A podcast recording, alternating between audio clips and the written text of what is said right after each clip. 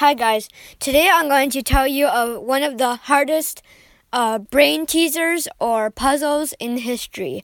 So it's from a student in Harvard, and it's this is actually hard. So and it's sort of logicy. So yeah, you visit a remote island, and there are a hundred very friendly dragons on it, and they all have green eyes and you on on approaching the island you find a note.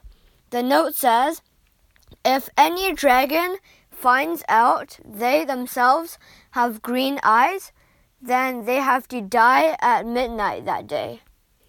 All of these dragons are very friendly. They haven't seen humans for thousands of years, and you and uh, they welcome you, and they're very friendly, and they give you food and stuff and like play with you and stuff. And when you leave the island, all of them are like sad and you're sad.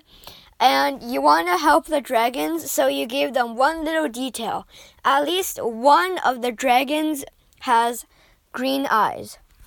And he went away thinking that that wouldn't do anything. So he left.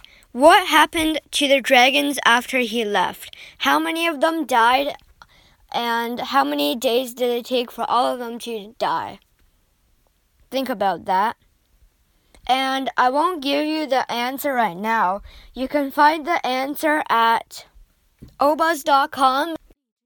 Goodbye. Good luck.